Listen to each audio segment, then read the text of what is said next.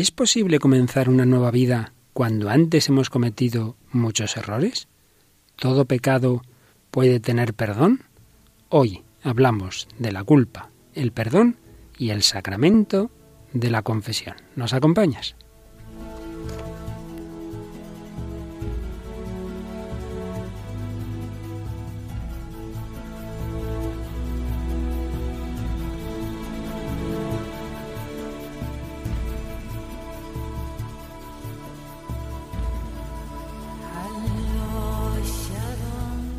El hombre de hoy y Dios, con el padre Luis Fernando de Prada.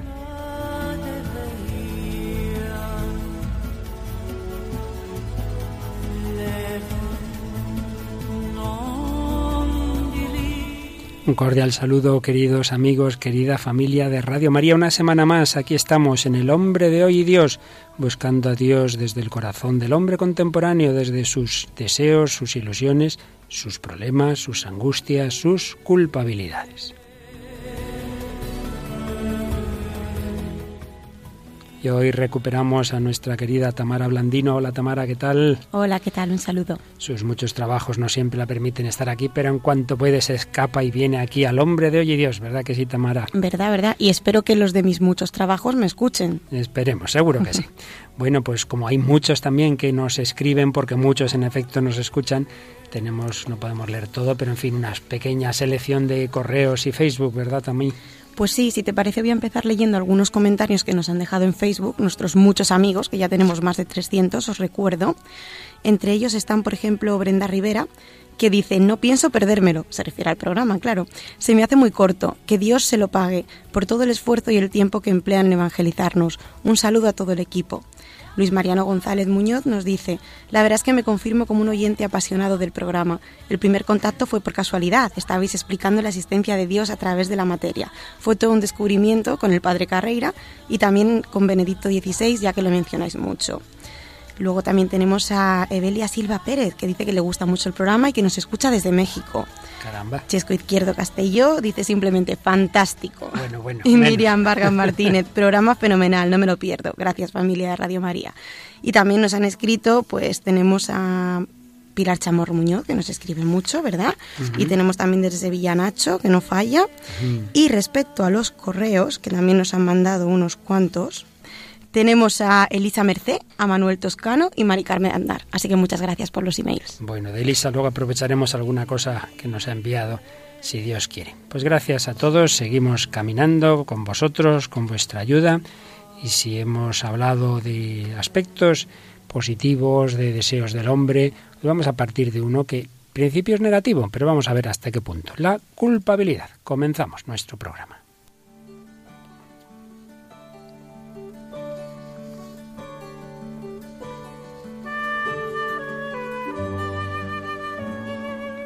La culpabilidad que nos lleva a los católicos a un sacramento del que hablaremos hacia el final de nuestro programa, porque le vamos a tener que dedicar varios espacios. Nos lleva al sacramento de la penitencia y precisamente en una de esas homilías sencillas, espontáneas que el Santo Padre Francisco eh, suele tener cuando celebra la misa por la mañana tempranito en Santa Marta, ahí sin papeles, con los que asisten de los trabajadores del Vaticano 29 de abril, hablaba el Papa de este tema y decía con palabras así de esas que él, que él busca de una manera sencilla. El confesionario no es ni una lavandería que elimina las manchas de los pecados, ni una sesión de tortura donde se infligen golpes. La confesión es más bien un encuentro con Jesús, donde se toca de cerca su ternura. Pero hay que acercarse al sacramento sin trucos o verdades a medias, con mansedumbre y con alegría, confiados y armados con aquella bendita vergüenza, la virtud del humilde que nos hace reconocer como pecadores. Esta es un poquito la síntesis de lo que decía en esa homilía del 29 de abril de 2013. Pero había comenzado la homilía con una reflexión sobre la primera carta de San Juan, en la que el apóstol dice, Dios es luz y en él no hay tiniebla alguna. Pero si decimos que estamos en comunión con Él y andamos en tinieblas, somos mentirosos y no practicamos la verdad. Y a Dios se le debe adorar en espíritu y en verdad. ¿Qué quiere decir, preguntaba el Papa, caminar en la oscuridad? porque todos tenemos oscuridad en nuestras vidas, incluso momentos en los que todo, incluso en la propia conciencia, es oscuro, ¿no? Caminar en la oscuridad significa estar satisfecho consigo mismo, estar convencidos de no necesitar salvación. Esas son las tinieblas. Y continuó, cuando uno avanza en ese camino de la oscuridad no es fácil volver atrás. Por lo tanto, Juan continúa, si afirmamos que no tenemos pecado, nos engañamos a nosotros mismos y la verdad no está en nosotros. Y decía el Papa Francisco, mirad vuestros pecados, nuestros pecados, todos somos pecadores, todos. Este es el punto de partida. Pero si confesamos nuestros pecados, Él es fiel, es justo, para perdonar nuestros pecados y limpiarnos de toda maldad. Y se presenta a nosotros este Señor tan bueno, tan fiel, tan justo, que nos perdona. Cuando el Señor nos perdona, hace justicia, sí, hace justicia primero a sí mismo, porque Él ha venido a salvar. Cuando perdona, cuando nos perdona, hace justicia a sí mismo, soy tu Salvador, y nos acoge. Y lo hace en el espíritu del Salmo 102 que dice, como un padre es tierno con sus hijos, así es el Señor, tierno con los que le temen, con los que vienen a Él. La ternura del Señor, decía el Papa, la ternura del Señor. Siempre nos entiende, pero no nos deja hablar, Él lo sabe todo. No te preocupes, vete en paz, la paz que solo Él da.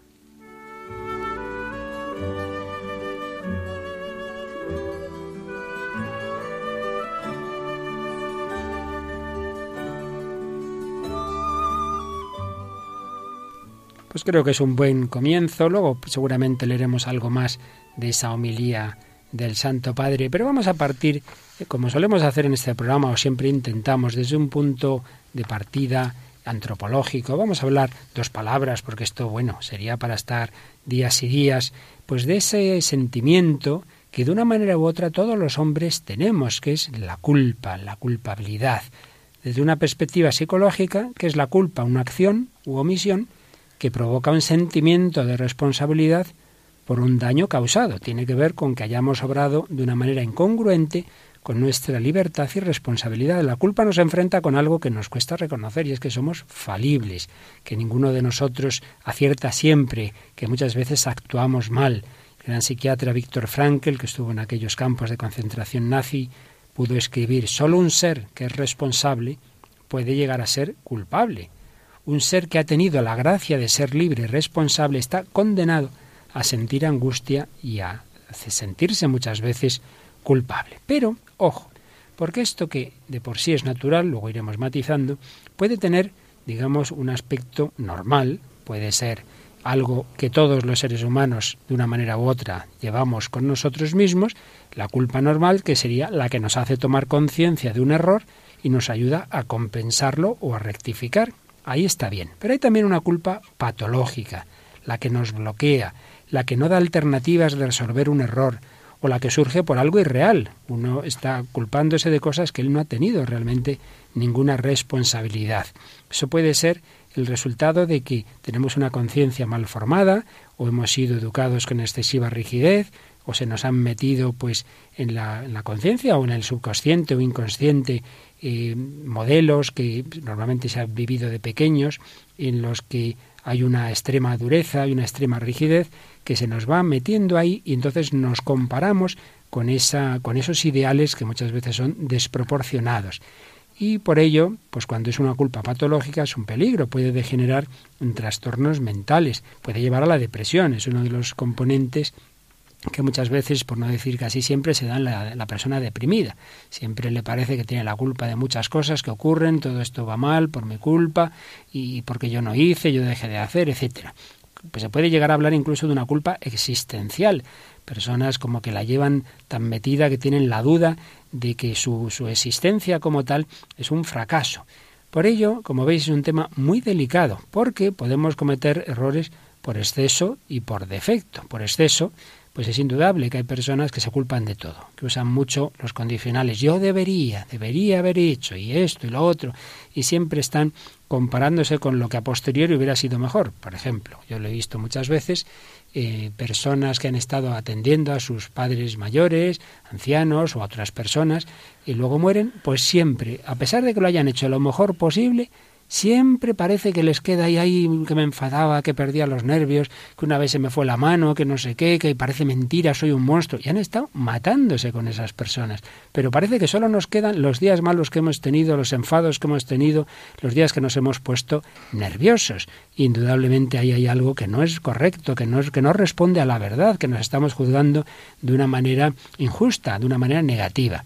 Pero evidentemente también puede darse el extremo contrario porque hoy día, mucho decir, claro, algunos, sobre todo contrarios al cristianismo, que estamos en una cultura judío-cristiana que nos ha metido la culpa, y entonces el remedio es que nada es malo, todo está muy bien, nunca te sientas culpable. Y luego, claro, luego nos extrañamos de que haya psicópatas o sociópatas, como queramos llamarlos, de personas que no sienten el más mínimo remordimiento de haberse cargado a varios, aunque sea por diversión. Con lo cual, mal asunto. Si uno nunca siente culpa, mal asunto, porque todos a veces actuamos mal. Y si uno siempre culpa por todo, pues también mal asunto. Como ves, Tamara, es un tema de mucho equilibrio, ¿no te parece? Siempre se ha dicho que los extremos son malos, ¿no, Luis Fer? Para todo. Pues sí, desde luego en este tema parece claro, claro que una conciencia bien formada te hace reconocer que hay cosas que has hecho mal pero no para quedarte ahí paralizado, sino vamos a mirar para adelante, vamos a rectificar, voy a pedir perdón, voy a ver si arreglo esto que he hecho mal. Pero claro, que una persona nunca le parezca que haya hecho mal con nadie, me parece a mí que eso no existe, ¿verdad? No, no creo. Que nadie haya hecho el mal. Por tanto, si alguien se siente así, es que ese sentimiento no responde a la realidad. Por ello, incluso desde un punto de vista psicológico, es necesario asumir qué cosas he hecho mal, asumir mis culpas. Y es muy bueno el exteriorizarlo. Por eso es curioso, es curioso que cuando hay personas que ya no, pues eso, no practican el sacramento de la confesión, bien porque no sean creyentes o bien porque aunque lo sean, pero no van, y luego muchas veces esas personas necesitan contarle a alguien lo que han hecho mal. Y no digamos cuando esto se hace en plan shows de estos que van, ha habido programas de televisión como una especie de confesionario, ¿verdad? Sí, ha habido programas de ese tipo o también hay personas que buscan otro tipo de profesional, ¿no? Hay veces que recurren a los psicólogos o a grupos de apoyo, terapias. Bueno. Lo cual hay veces, como es indudable, en que en efecto puede haber un problema psicológico y hay que hacer eso, pero otras veces simplemente es porque necesitan una persona con la que desahogarse, con la que decir he actuado mal. Muchísimas veces, es por hablar simplemente. Muchísimas veces, pues sí, puede ser.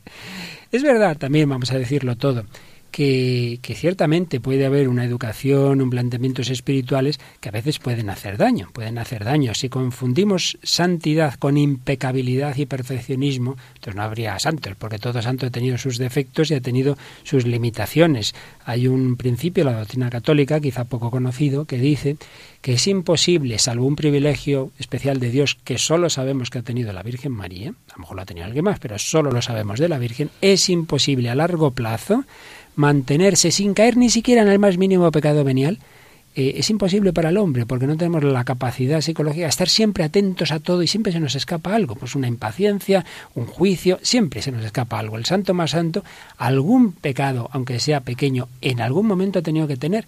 Eso es una doctrina católica y es experiencia, pura experiencia. Solo nos consta de la Virgen María por su absoluta excepcionalidad, que no tuvo ni siquiera un pequeño pecado venial pero los demás sí los tenemos. Por eso no confundamos la santidad, la unión con Dios, con un perfeccionismo, con un pretender no tener ningún tipo de defecto. Eso nos lleva más bien al fariseísmo.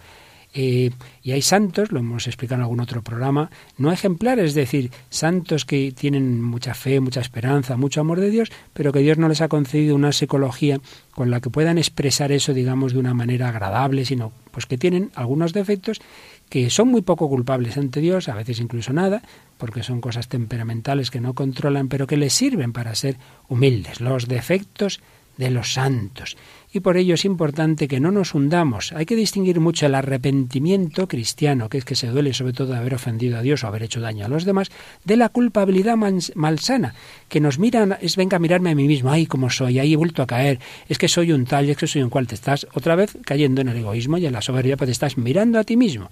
Y esa culpabilidad malsana es paralizante, no nos ayuda a ser mejores. Es muy importante lo que llamaba un autor comentando a San Francisco de Sales, el arte de aprovechar nuestras faltas, de un libro precioso de Tissot, un autor espiritual famoso. Tissot, el arte de aprovechar nuestras faltas. Pero repito, el remedio no es irnos al extremo de que nada es malo, no hay ningún pecado, en absoluto ese es el remedio, sino al revés. Eso nos da lugar a una sociedad, por un lado, de psicópatas que se dedican a hacer barbaridades sin remordimientos, pero luego al final como, salvo casos psiquiátricos extremos, todo el mundo, en fin, por muy eh, perdida que tenga su conciencia, antes o después sabe que ha actuado mal. Tú fíjate, Tamara, niño pequeño, sin que nadie se lo diga, le pillan en una mentira y se pone coloradito, ¿verdad? Sí.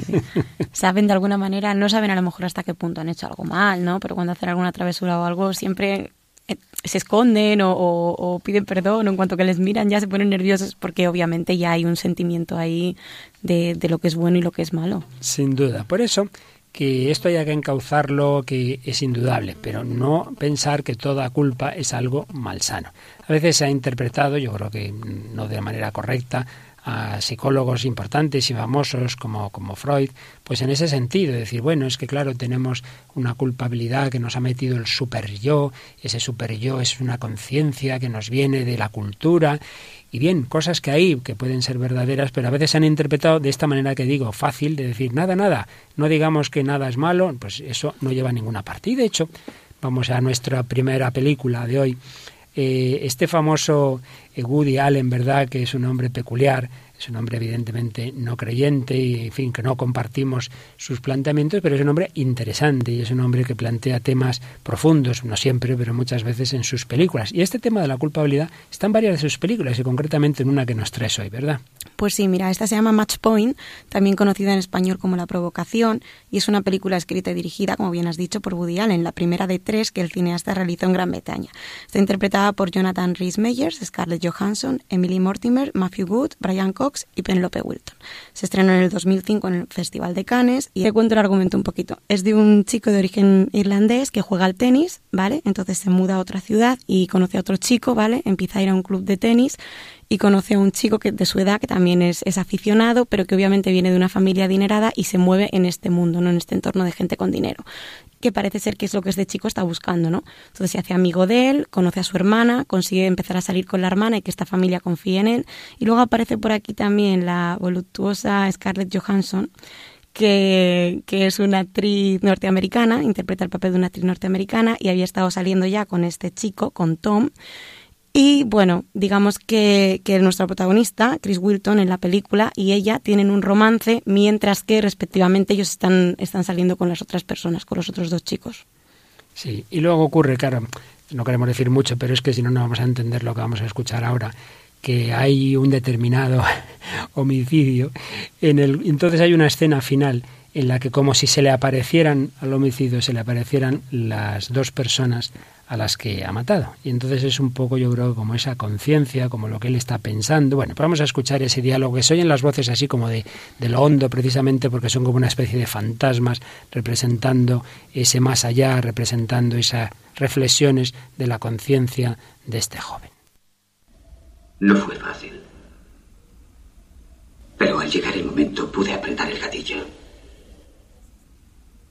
No conoces a tus vecinos hasta que hay una crisis. Aprendes a esconder la conciencia y abajo la alfombra y a seguir. Tienes que hacerlo. Si no, aquello te supera. ¿Y yo qué? ¿Qué hay de la vecina de enfrente? No tenía nada que ver con este horrible asunto. No hay el menor problema en que yo muera siendo solo una inocente. Los inocentes son sacrificados a veces para dar paso a un orden mayor. Usted fue un daño colateral. También lo fue su hijo. Sófocles dijo, no haber nacido nunca puede ser el mayor de los favores. Prepárate a pagar el precio, Chris. Tus actos fueron torpes, llenos de fallos, casi como de alguien que suplica ser descubierto. Lo correcto sería ser descubierto y castigado. Al menos habría una mínima señal de justicia. Una mínima cantidad de esperanza de un posible sentido. Al menos habría una esperanza de justicia si el que ha cometido el crimen se es descubierto y si no es así, ¿qué pasa? En esta vida no hay justicia, el que ha cometido un crimen y no, le, y no, lo descubre la policía, como que en su mismo corazón le da la impresión de que algo aquí no funciona bien.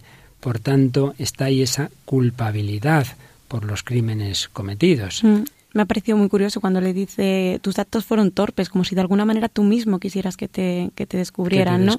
Siempre en el subconsciente hay algo, hay algo que te dice que estás haciéndolo mal. Así es. Es una película que así como, por ejemplo, en las últimas semanas hemos recomendado For the Greater Glory o Cristiada y El Gran Milagro, esta no es que la aconsejemos precisamente y menos para a jóvenes o adolescentes, sino, pues eso, sacar las enseñanzas de escenas como pueda ser esta, ¿verdad?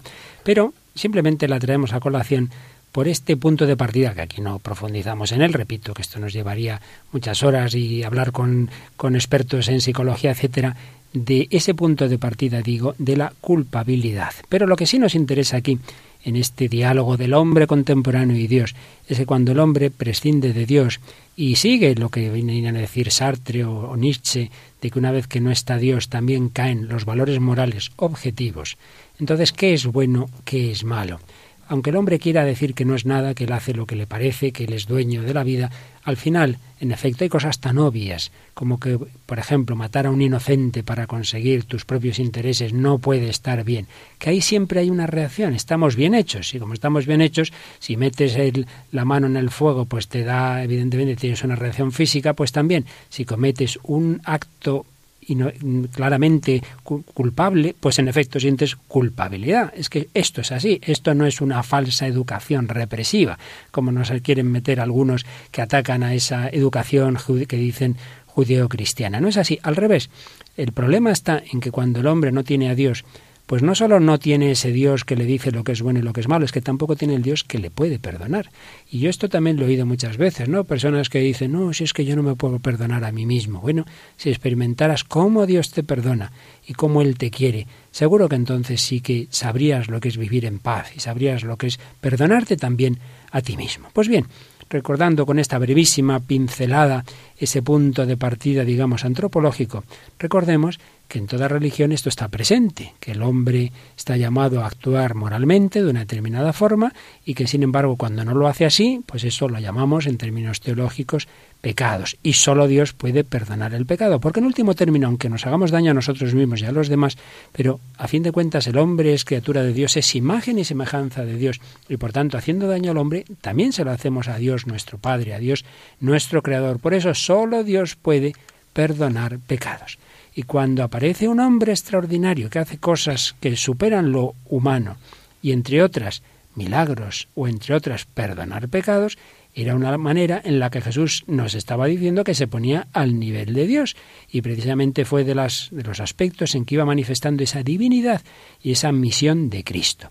Y esto aparece muy claro en uno de los primeros milagros que hace Jesús, cuando está en la casa de San Pedro, está eso hasta arriba, no se puede entrar, y entonces llegan unos con un paralítico que se lo quieren poner a los pies de Jesús, y como eran casitas de unos techados muy endebles que todos los años se renovaban, pues no era difícil el quitar el, techado que había y poner a los pies de Jesús ese paralítico. Vamos a escuchar, y ahora sí que es una película recomendable, eh, cómo representa esta escena, este milagro de la curación del paralítico, en qué película, Tamara en El hombre que hacía milagros o El Señor de los Milagros, una película de animación religiosa estrenada en el año 2000 que hace uso de la técnica stop motion. Es una coproducción ruso-galesa y está dirigida por Derek Hayes y Stanislav Solokov. Se centra en la vida de Jesús de Nazaret, pero esta es vista a través de los ojos de una niña pequeña. Pues vamos a escuchar cómo se nos cuenta el relato de la curación del paralítico. Amigo mío, tus pecados te son perdonados. ¿Pecados? ¿Perdonados? ¿Quién puede perdonar los pecados sino Dios? Déjame preguntarte una cosa. ¿Qué es más fácil decir? ¿Tus pecados te son perdonados? ¿O levántate y anda? Sin embargo, para demostrarte que el Hijo del Hombre tiene poder en la tierra para perdonar pecados, yo te lo mando. Levántate, carga con tu camilla y vete.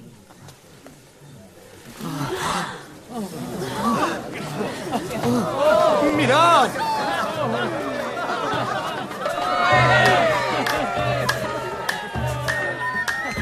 ¡Estoy curado! ¡Gloria a Dios! ¡Gloria a Dios! Y así Jesús hizo ese milagro, esa curación del cuerpo, pero a él le importaba sobre todo la curación del alma. Tus pecados quedan perdonados. Pero ¿cómo puede perdonar pecados un hombre?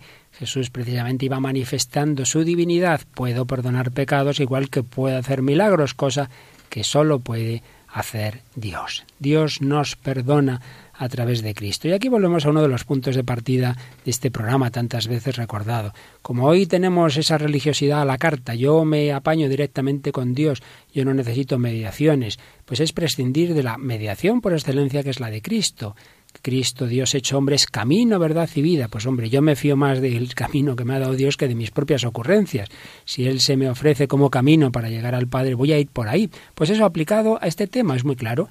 Yo también digo lo que para mí es pecado, para mí esto no es pecado, esto sí, mi conciencia. Y el perdón lo mismo, yo ya me confieso con Dios, bueno, pero hombre, si ha venido el Hijo de Dios hecho hombre a perdonarte los pecados, sigue ese camino. Bueno, lo vamos a explicar enseguida, pero antes, Tamara, ya hemos hablado mucho, nos traes también una canción que nos habla precisamente del cambio de vida, ¿verdad? Sí, muy bonita la letra. Vamos a tener que escucharla muy atentamente. Es una canción que se llama La vida me cambió, de Miriam Montemayor Cruz, que es una actriz e intérprete mexicana, ¿vale? Cantante también, conocida simplemente como Miriam, nacida en 1981. ¿Y sabes cómo se hizo famosa esta chica? No. Porque fue la ganadora del reality show musical de la televisión azteca de allí de México, La Academia, que es el equivalente a nuestra Operación Triunfo. Madre mía. En la primera edición y lleva ya 10 años de carrera musical, muchos discos, mucho éxito. Pues nada, escuchamos La vida me cambió y le pedimos al Señor que también Él vaya cambiando nuestra vida como cambió la del paralítico.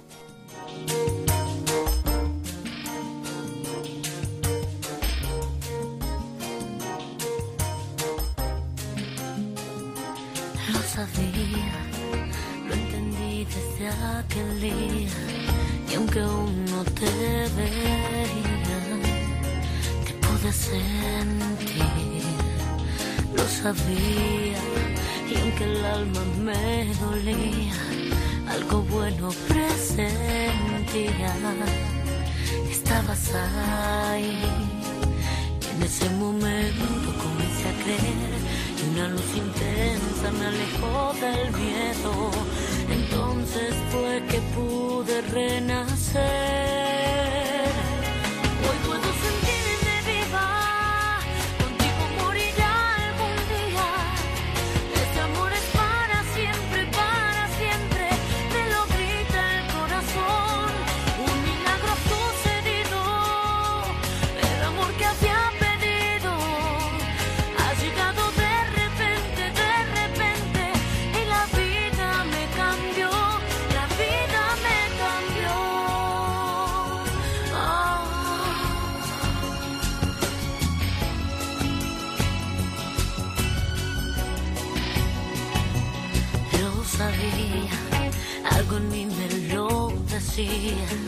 Te soñaba noche y día, oía tu voz.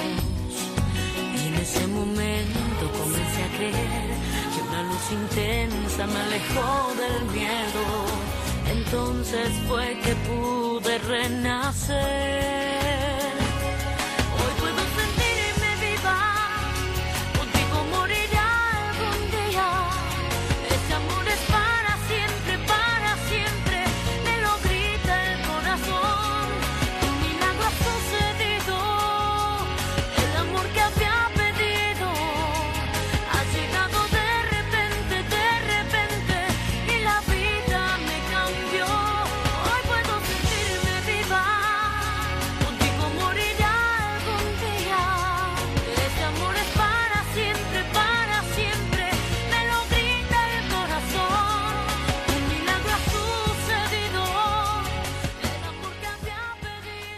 Hoy puedo sentirme viva, contigo moriré algún día. Este amor es para siempre, para siempre.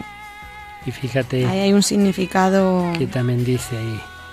Me lo grita el corazón. Un milagro ha sucedido. El amor que había pedido ha llegado de repente. La vida me cambió. Y aunque estaba triste, aunque el alma me dolía, algo bueno presentía. Sabía que estabas ahí. Pues sí, sin duda. El Señor también quiere cambiar nuestra vida y muchas veces pensamos que hay cosas que no tienen remedio, que no tienen solución. Así pensaba el paralítico. Yo paralítico para siempre y no contaba con la gran sorpresa, la sorpresa del Hijo de Dios que entra en nuestra vida. Pero, primer paso, Dios en presente en nuestra vida. Segundo paso, Dios se nos acerca en Cristo. De todo esto hemos hablado en el primer año, la primera etapa del hombre, Dios y Dios. Pero tercer paso, ese Dios hecho hombre en Jesucristo, hoy se acerca a nosotros de una manera muy particular a través de los sacramentos, que es el bloque en el que estamos ahora en este programa.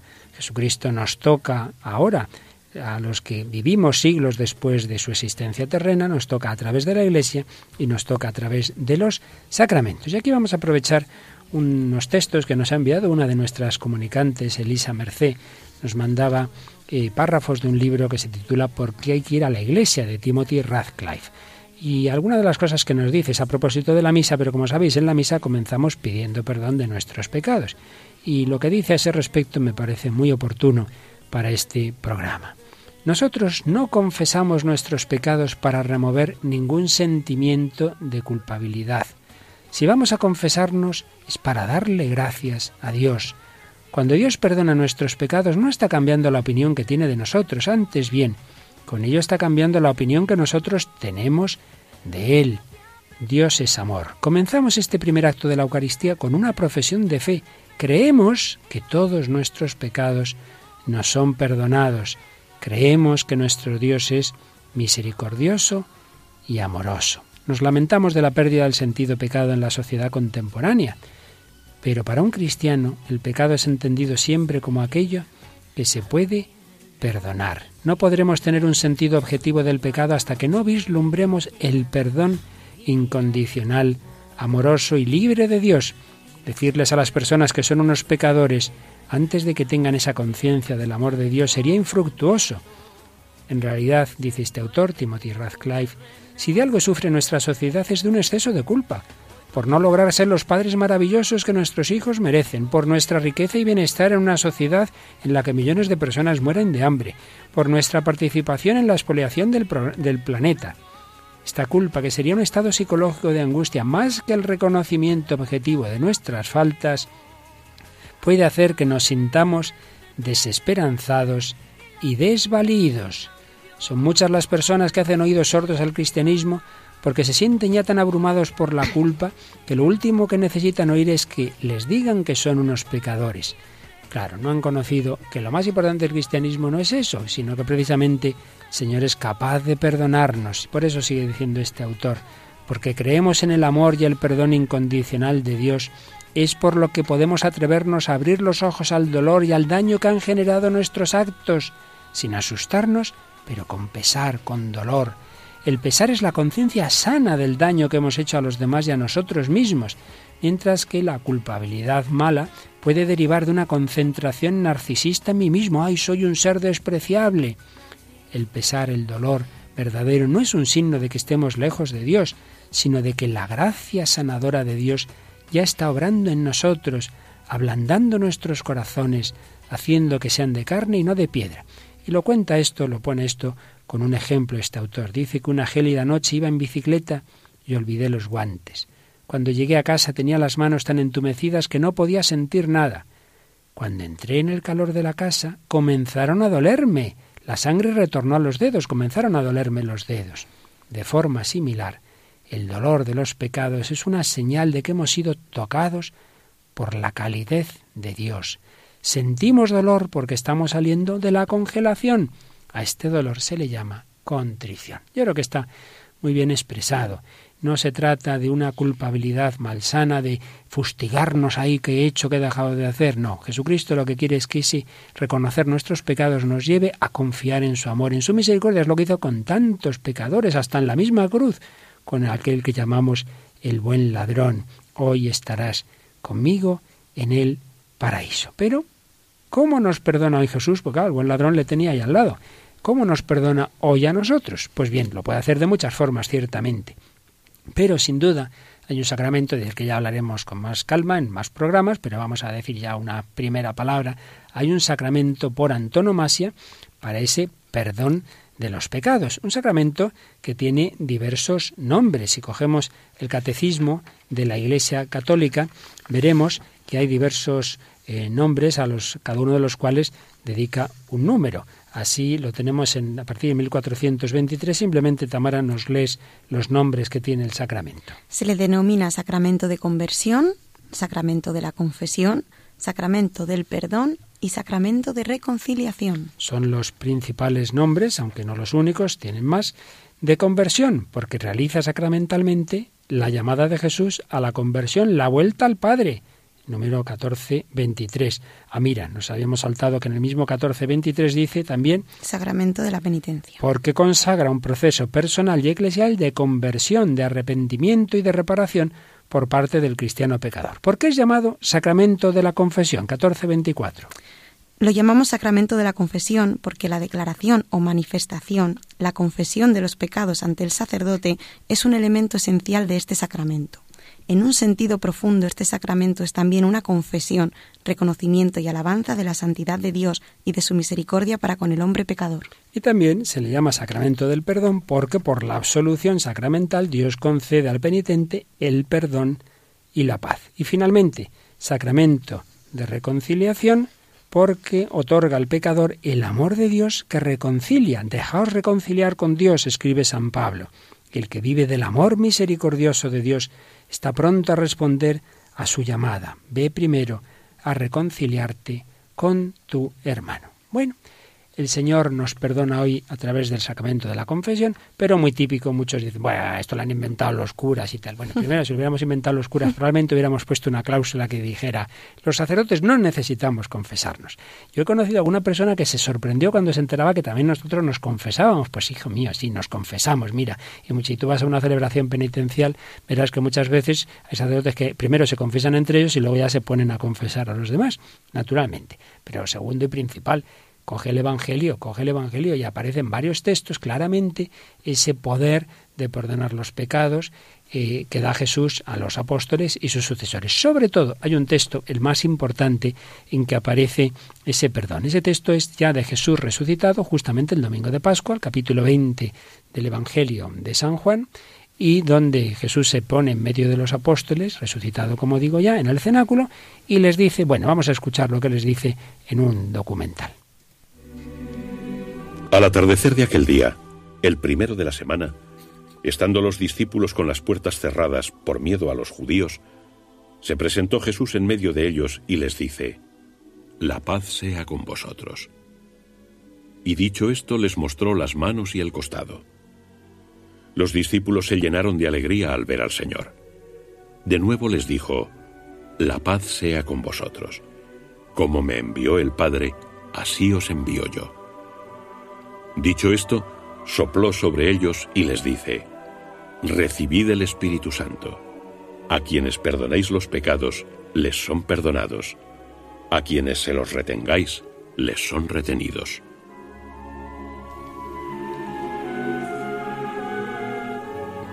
Pues ya sabes, Tamara, si te vuelven a decir, si alguien te dice, por ahí eso no está en ningún sitio, le lees este texto y bastante clarito aparece, ¿verdad? Pero muy claro pero que muy claro. Y luego en general, siempre que Jesús les dice a San Pedro, a los apóstoles, lo que atéis en la tierra quedará atado en el cielo, lo que desatéis en la tierra quedará desatado en el cielo, pues el Señor nos está, en el fondo, está manifestando ese poder que Él ha dado a su iglesia del levantar, o, bueno, lo explica, vamos a decirlo mejor con las palabras del catecismo, el número 1445 nos explica qué significa eso de atar y desatar. Las palabras atar y desatar significan aquel a quien excluyáis de vuestra comunión será excluido de la comunión con Dios, aquel a quien recibáis de nuevo en vuestra comunión, Dios lo acogerá también en la suya. La reconciliación con la Iglesia es inseparable de la reconciliación con Dios. Y es que aquí hay otro tema que también nos cuesta hoy día, es que claro, todo está relacionado. Decíamos que Hoy día se tiende mucho al individualismo, una religión individualista, Dios y yo, yo y Dios. Se nos olvida que Dios ha querido fundar una familia, igual que Dios es Trinidad, es familia del Padre, el Hijo y el Espíritu Santo. Dios hecho hombre vivió en la Sagrada Familia. Pues bien, Dios ha instituido también la familia de la Iglesia. Entonces no basta simplemente que yo eh, me arreglo con Dios, yo ofendo a Dios y yo le pido perdón a Él. No, no, es que has hecho daño también a tu familia, has hecho daño a la Iglesia. Por ello también hay que pedir perdón a la Iglesia y Dios ha querido la mediación de la Iglesia para también su perdón. Esto, aunque ya más o menos lo hemos venido a decir, pues está explicado también en el número 1444. Al hacer partícipes a los apóstoles de su propio poder de perdonar los pecados, el Señor les da también la autoridad de reconciliar a los pecadores con la Iglesia. Esta dimensión eclesial de su tarea se expresa particularmente en las palabras solemnes de Cristo a Simón Pedro. A ti te daré las llaves del reino de los cielos y lo que ates en la tierra quedará atado en los cielos, y lo que desates en la tierra quedará desatado en los cielos. Y a continuación el catecismo cita un texto de la Constitución Lumen Gentium del Vaticano II en que hace aplicación de eso que Jesús dijo a los apóstoles, hace esta aplicación. Está claro que también el Colegio de los Apóstoles, unido a su cabeza, recibió la función de atar y desatar dada a Pedro. Y en otro lugar nos explica que los sucesores de ese Colegio de los Apóstoles son los obispos y ya sabemos que con los obispos colaboramos en un segundo grado los presbíteros, pero donde está en raíz, digamos, dado ese poder de atar o desatar y por tanto también de perdonar los pecados son los obispos que suceden a los apóstoles y en el, el Papa que sucede al apóstol Pedro. Y es así, por tanto, un sacramento que no es un invento nuestro, que está instituido por Jesucristo. Nos lo explica también el número 1446. Cristo instituyó el sacramento de la penitencia en favor de todos los miembros pecadores de su Iglesia, ante todo para los que después del bautismo hayan caído en el pecado grave y así hayan perdido la gracia bautismal y lesionado la comunión eclesial. El sacramento de la penitencia ofrece a estos una nueva posibilidad de convertirse y de recuperar la gracia de la justificación.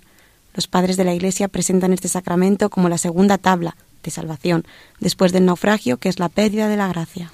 Y es que hay que tener en cuenta una cosa. El primer sacramento de perdón de los pecados y cuando uno lo recibe de adulto es nacer de nuevo por completo, es que todo se nos perdona, es el bautismo, sin ninguna duda. Pero hay la segunda posibilidad. Cuando después de ya estar bautizados hemos vuelto a caer y hemos cometido pecados graves, uno no se puede volver a bautizar. Pero la penitencia viene a ser como una especie de segundo bautismo, una segunda tabla de salvación después del naufragio, esta expresión de Tertuliano. Por ello es un regalo inmenso, es un regalo inmenso, porque si solamente tuviéramos esa primera oportunidad del bautismo, ya a partir de ahora o usted es fiel o ya no tiene solución hasta la muerte, pues menuda. Y por ello el que podamos tener esa posibilidad permanente de recibir el perdón de Dios con un sacramento que no es una vez ni dos, que puede recibirse todas las veces que se quiera, los santos que se han confesado todos los días y muchas comunidades de religiosas que son muy santas y muy buenas, a ser posible todas las semanas. En cambio, tantas veces personas pasan los meses, los años, y yo, yo ni robo ni mato. Oiga, que el Evangelio mucho más que no robar y no matar. Primero que no es una cosa negativa, es hacer todo el bien posible. Es amar a Dios con todo el corazón, sobre todas las cosas, y al prójimo como Cristo nos amó. Ya lo hace usted todo eso. Y no pensar mal nunca, y no juzgar, y no criticar. Y empiezas a decir esto a la gente y empieza a decir, no, aunque yo recuerdo algún caso, alguna de estas confesiones que uno ha tenido en la vida, que después de decir todo lo posible y al final, no, no, nada, nada, yo todo bien. Entonces ya al final, bueno, pues entonces, en vez de venirse a confesar, la vamos a canonizar a usted. Porque vamos, es que esto es increíble, es que ni un pequeño defectico, ¿no? Pues algo falla ahí, algo falla ahí. Cuando entra la luz se ve el polvo. Si no vemos el polvo, que hay poca luz, que estamos demasiado lejos de Dios. Vamos a escuchar eh, un fragmento de una peliculita sobre el padre Pío de Pieltrachina eh, gran confesor. Bueno, yo he conocido a alguna persona de esto que cosas que se cuentan en su vida, a mí me las ha contado algún testigo presencial, que tenía como el santo cura de Ars dones de leer las almas, que a veces iban a confesar, y bien porque no les daba vergüenza, no decían todos los pecados, o bien porque se habían olvidado y el padre Pío decía, mm, perdona, pero hace 27 años te pasó tal cosa en París, adiós. Pues es verdad, padre, tremendo, ¿no? Bueno, pues hay una escena en una película que recoge su vida en que va uno a hablar con él, nada, está en plan muy duro y no, no recuerdo si es que no se quiere confesar o no se arrepiente de verdad y el padre Pío dice, nada, nada, márchese y cuando se lo piense mejor, pues usted verá lo que hace. Y el pobre hombre se pasa todo un día, una noche ahí llorando y tal. Entonces escuchamos el momento en el que vuelve, el padre Pío está llorando, está rezando, perdón, y oye que se le acerca por detrás este y le dice estas palabras. ¿Quieres confesarte? Usted tiene que ayudarme, padre. Yo quiero cambiar de vida, quiero encontrar busco desde siempre en aquí.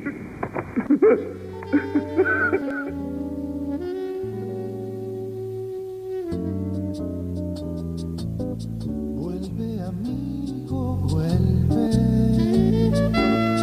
Por el camino vuelve. Hasta el hogar, hasta el lugar del que te fuiste, vuelve. Como un niño y vuelve. Busca el cariño, vuelve. La puerta está de par en par, no es tan difícil. Y así el Señor perdonaba los pecados a través del Padre Pío y a través de cualquier sacerdote, aunque no seamos santos como lo era el Padre Pío, como lo era el Santo Cura de Ars, cualquier sacerdote válidamente ordenado, a través de él es Jesús quien perdona. A través de ese sacramento podemos volver a casa como el Hijo pródigo. Vuelve, amigo, vuelve. vuelve, vente conmigo vuelve, la fiesta está dispuesta ya para empezar si vuelves. Tu padre espera vuelve, tu madre llora vuelve, vuelve amigo vuelve,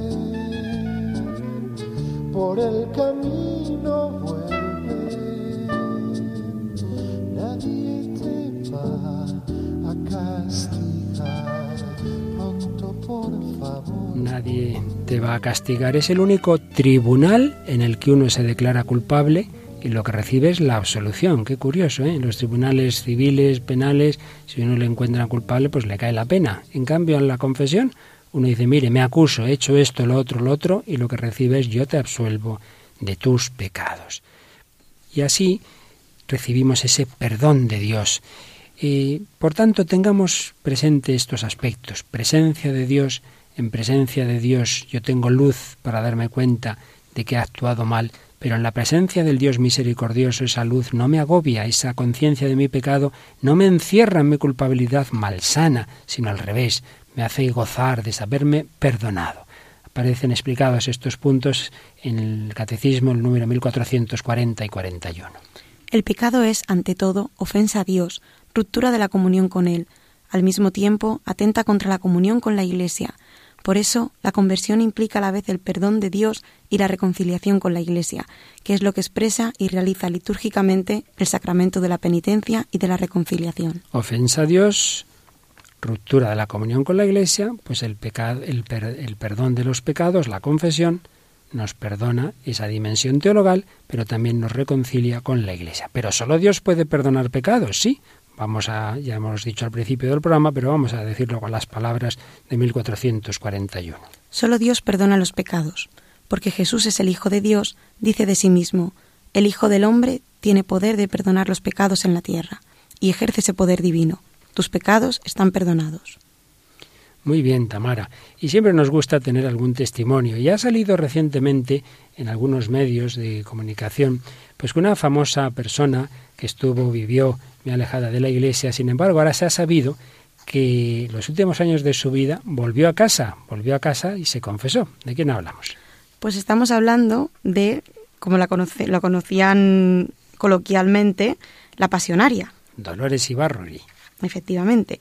El padre Llanos confesó y dio la comunión a la pasionaria, que murió católica. Fíjate. Esa esto, es la idea con la que nos quedamos. Esto lo ha descubierto ahora un biógrafo del padre sí, Llanos, el padre Esto lo dice Pedro Miguel Lamet, jesuita, que recientemente ha escrito un libro, Azul y Rojo, biografía del jesuita que meditó en las dos Españas, eligió el suburbio, y aquí es donde recoge este testimonio.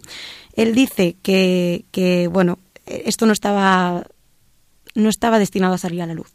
Porque ella era una mujer que efectivamente fue una, una figura del comunismo, ¿no? Vivió toda la vida. Bueno, ella al principio era, era católica, pero se casó con un ateo y luego, bueno, pasó todo lo que pasó, entonces se volvió una persona totalmente atea y comunista. Y vivió así toda su vida y parece ser que solo en el último momento decidió volver a, confesarse, volver a, a, unirse a Dios y morir así en paz con el Señor. Entonces, bueno, eh, obviamente esto no estaba, no estaba destinado a saberse, ¿no? Sin embargo, como tú bien dices, ahora este biógrafo en su libro lo ha recogido y dice que se encontró una carta que lo demuestra. La carta de Dolores Ibarruri al Padre Llanos, ¿verdad? Efectivamente, y que además hay dos hermosos poemas del Padre Llanos dedicados a la pasionaria y el testimonio de una amiga que corrobora que Llanos la confesó y le dio la comunión antes de morir. Sí, pero lo más bonito yo creo que es este, esta carta que le escribe la pasionaria al padre Llanos, donde en un momento dado le dice lo siguiente. A ver si los viejitos que somos convertimos lo que nos resta de vida en un canto de alabanza y acción de gracias al Dios amor, como ensayo de nuestro eterno quehacer. Qué bonito. Por muchos errores, por muchos pecados que uno haya cometido, Dios siempre nos da la oportunidad antes del momento decisivo de nuestra muerte de volver a casa de que el Señor nos perdone. Y eso es lo que se ha sabido ahora que ocurrió con la pasionaria. El Señor perdonó sus pecados. Mi pecado, no me has dejado frío, no has juzgado mi pasado, has llenado mi vacío.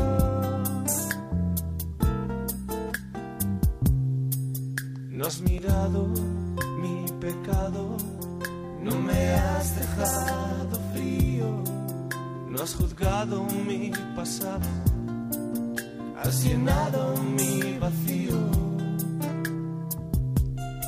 Tanto amor, no lo comprendo. Tu abrazo es tan tierno. Has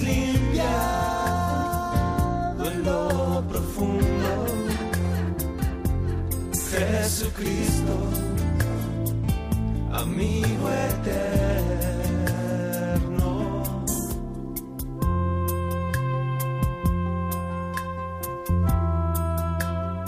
Volviendo a esa humilía del Papa Francisco con la que comenzábamos el programa, decía en abril el Santo Padre, la confesión es un encuentro con Jesús que nos espera como somos, como somos. Jesús sostiene nuestra vida débil, nos perdona. El Espíritu Santo es nuestra defensa, nos sostiene. ¿Cómo debemos ir hasta el Señor? ¿Con nuestra realidad de pecadores? Sí, con confianza, incluso con alegría, sin maquillaje. Nunca debemos maquillarnos delante de Dios, con la verdad. ¿Con vergüenza? Bendita vergüenza. Esta es una virtud. La humildad y la mansedumbre son como el marco de una vida cristiana. Un cristiano siempre va así en la humildad, en la mansedumbre, y Jesús nos espera para perdonarnos. Ir ahora a confesarse no es ir a una sesión de tortura, no, es ir a alabar a Dios porque yo pecador he sido salvado por Él. ¿Y Él me espera para golpearme? No, sino con ternura para perdonarme. Y si mañana vuelvo a caer en lo mismo, pues vas de nuevo y vas y vas. Él siempre nos espera. Es la ternura del Señor, su mansedumbre, su humildad. Esto nos da aliento. Es bello, ¿no? Y si tenemos vergüenza, bendita vergüenza. Que el Señor nos dé esta gracia, este valor de ir siempre a Él con la verdad, porque la verdad es la luz y no con la oscuridad de las verdades a medias o de las mentiras delante de Dios. Limpiado en lo profundo, Jesucristo, amigo eterno.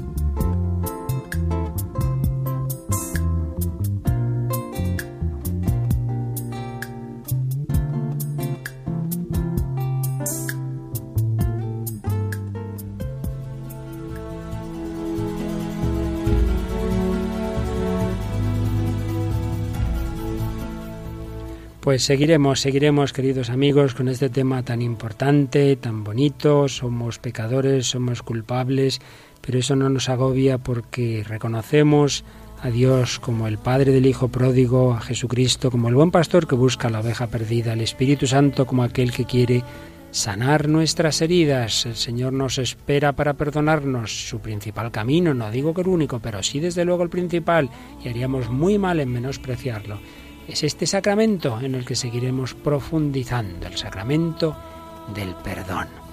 Pues a practicarlo, que es lo principal. ¿No te parece, Tamara? Así es. Y antes de despedirnos, creo que tenías por ahí un saludito. Sí, el otro día cuando salí de la maratón, llevaba puesta la camiseta de Radio María y en el metro me preguntó un niño que si trabajaba aquí y resulta que es uno de nuestros oyentes más jovencitos, creo yo, se llama Marco Antonio, es de, vive por la zona de Miguel Hernández y me dijo, es que yo lo escucho y hoy quería ir a la maratón, pero bueno, no pudo porque tenía otra cosa que hacer y le prometí que le íbamos a mandar un saludito, así que pues ahí va. Claro que sí, querido Marco Antonio, que reces también por nosotros y que te confieses como hoy hemos estado explicando con las palabras del Papa. Y cuando quieras nos escribes tú, tus amigos, tus padres, todos los que queráis a nuestro correo electrónico. El hombre de hoy y Dios arroba radiomaria.es. O entráis en nuestro Facebook que cada vez tiene más amigos, cada vez tiene más seguidores. Simplemente escribís el hombre de hoy y Dios en Facebook y ahí aparecemos nosotros. Ya sabéis que podéis bajaros los programas del podcast de Radio María entrando en nuestra web o podéis pedirlos al número de teléfono 902 500 518. Pues muchas gracias a Tamara Blandino, gracias a Mónica Martínez en el control y a todos vosotros queridos amigos, hombres y mujeres de hoy que buscamos a Dios, el Dios del perdón y la misericordia. Seguiremos buscándole la próxima semana, si Dios quiere.